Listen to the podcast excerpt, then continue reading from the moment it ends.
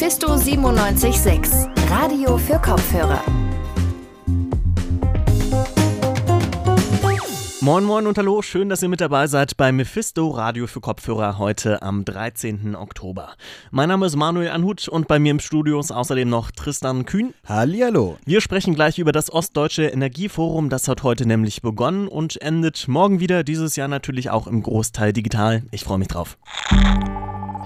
Heute startet das Ostdeutsche Energieforum in Leipzig. VertreterInnen aus Politik, Wirtschaft und Gesellschaft treffen sich, um der Frage nachzugehen, ob und wie Konjunktur- und Klimapolitik miteinander vereinbar sind.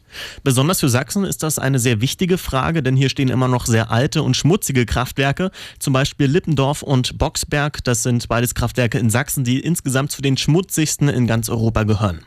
Ja, wie dort und auch im Rest von Ostdeutschland jetzt ein Strukturwandel umgesetzt werden soll, damit hat sich mein Kollege Tristan Kühn auseinandergesetzt. Er ist bei mir im Studio. Grüß dich, Tristan. Hi, Manuel. Sag mal ja, wie ist denn jetzt überhaupt erstmal der aktuelle momentane Stand der Energiewende in Sachsen? Also was den Kohleausstieg direkt angeht, der ist immer noch in Planung. Sachsen soll ja 10 Milliarden Euro vom Bund bekommen und das Geld soll vor allem für den Strukturwandel in den Kohletagebauen ausgegeben werden, um den Ausstieg tatsächlich bis 2038 zu schaffen. Die Bundesregierung wollte bis 2020 eigentlich schon 40 Prozent des Stroms aus erneuerbaren Energien gewinnen. Sachsens Ziel als Bundesland waren nur 28 Prozent. Also das liegt dann deutlich hinter den Zielen der Bundesregierung. Auch im Vergleich mit den anderen Bundesländern hat Sachsen sich das niedrigste Ziel gesetzt. Ja, es äh, klingt nicht ganz so wahnsinnig rosig für die Energiewende in Sachsen, aber die Braunkohle ist nun auch ein nicht unwichtiger Wirtschaftsfaktor. Ich hatte es schon angesprochen, da hängen viele Arbeitskräfte, viel Wirtschaftsleistung dran.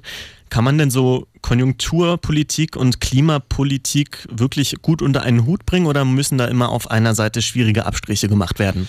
Ja, für den Rechtsanwalt Professor Martin Maslaton gehören die Energiepolitik und die Klimapolitik im 21. Jahrhundert tatsächlich eindeutig zusammen.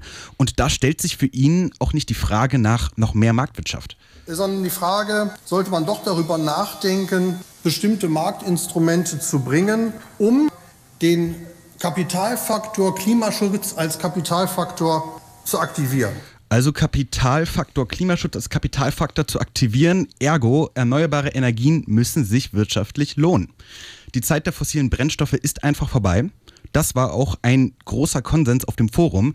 Die Frage ist jetzt allerdings, wie man den Energie, die Energiewende jetzt nun am besten umsetzt. Und ob die Stromversorgung nicht auch irgendwie von den Kohlekraftwerken abhängt, weil der Staat ist dem gesetzlich auch verpflichtet, die Stromversorgung für alle BürgerInnen zu sichern. Ja, das Problem ist bekannt, fossile Brennstoffe sind besser zu lagern. Ja, Im Moment wird überschüssiger Strom sogar verkauft, weil es noch keine effizienten Speichermodule gibt. Wurden dafür denn auch schon Lösungen vorgestellt? Hm, also da wurden fand ich ein paar sehr interessante Lösungen diskutiert. Eine Technologie ist zum Beispiel die Power-to-Gas-Technologie. Und wie die funktioniert, erklärt mir Kevin Bauch. Er ist Mitbegründer der Ortsgruppe Fridays for Future in Dresden. Man nimmt überschüssigen Windstrom und, und Sonnenstrom, der vor allem im Sommer anfällt, und, und wandelt ihn in Gas um. Das heißt, man nimmt Wasser und das kommt in eine Elektrolyseanlage. Das heißt, daraus wird dann Wasserstoff abgespalten und Sauerstoff. Und den Wasserstoff, den kann man einspeichern. Und das fand ich sehr, sehr spannend, weil nach Kevin bräuchten wir circa 100 Terawattstunden um unseren Strombedarf zu decken.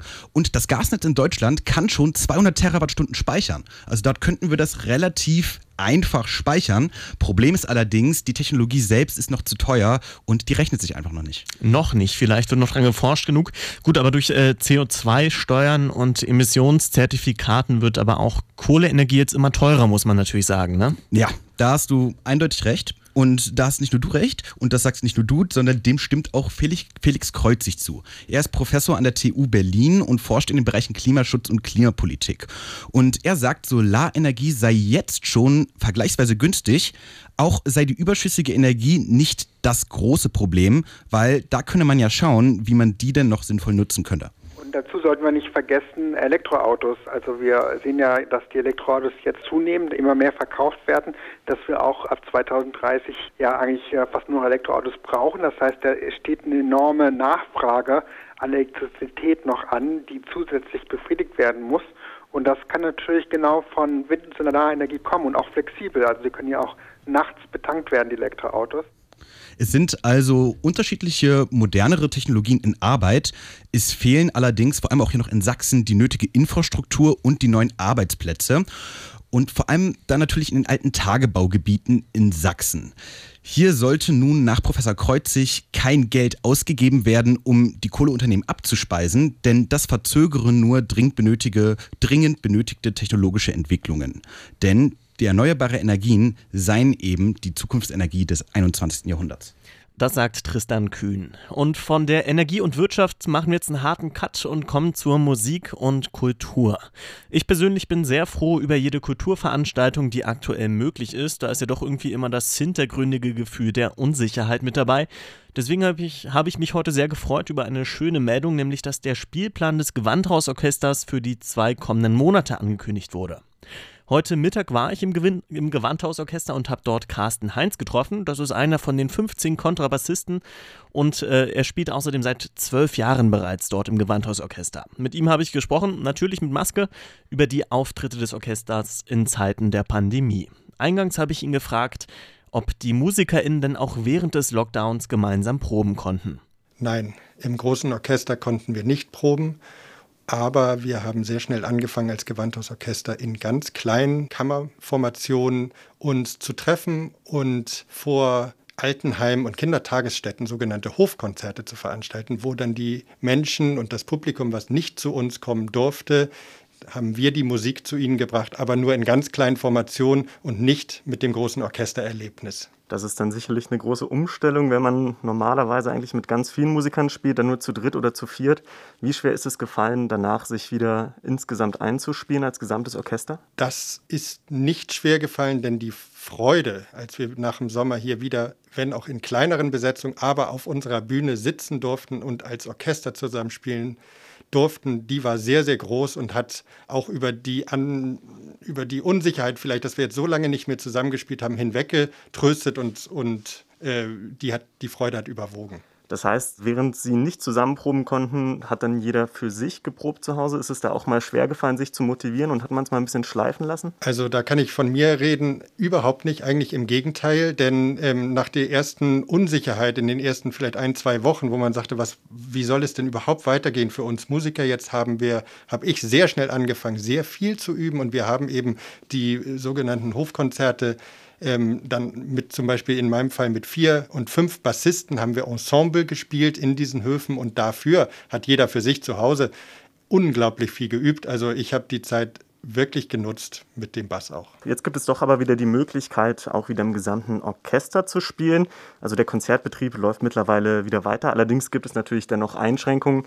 Wie sehen diese Einschränkungen aus? Wie viele Menschen können jetzt tatsächlich noch zuschauen? Ist das Publikum jetzt nur noch halb so groß oder wie kann man sich das vorstellen? Ja, im Moment können ungefähr die Hälfte der äh, möglichen Zuschauer in das Gewandhaus. Das ist relativ viel. Für das Publikum ist das hier im Gewandhaus wirklich toll gelöst. Ich habe schon zwei Konzerte im Gewandhaus jetzt gespielt nach dem Sommer.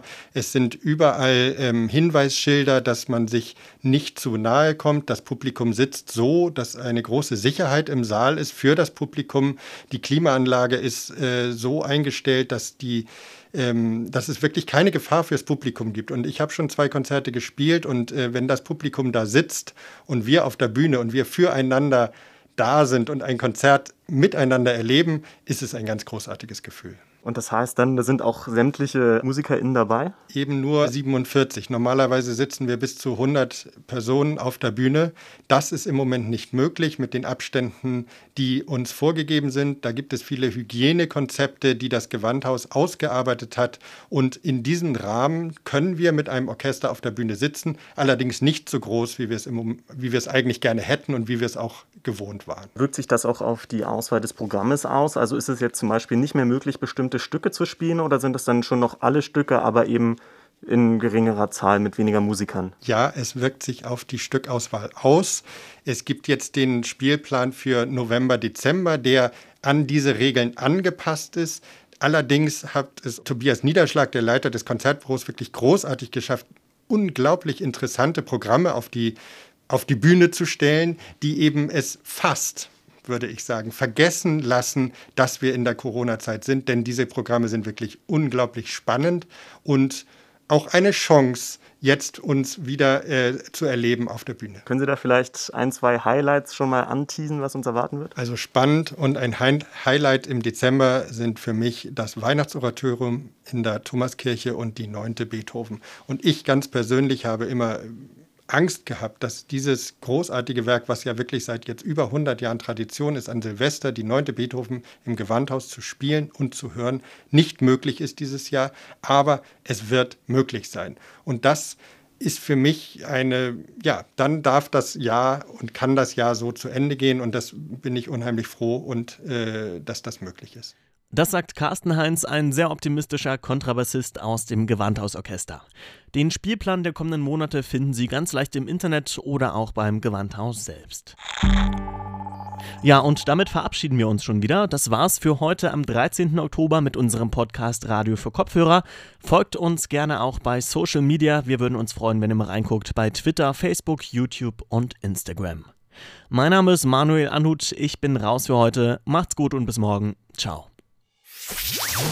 Mephisto 976, Radio für Kopfhörer.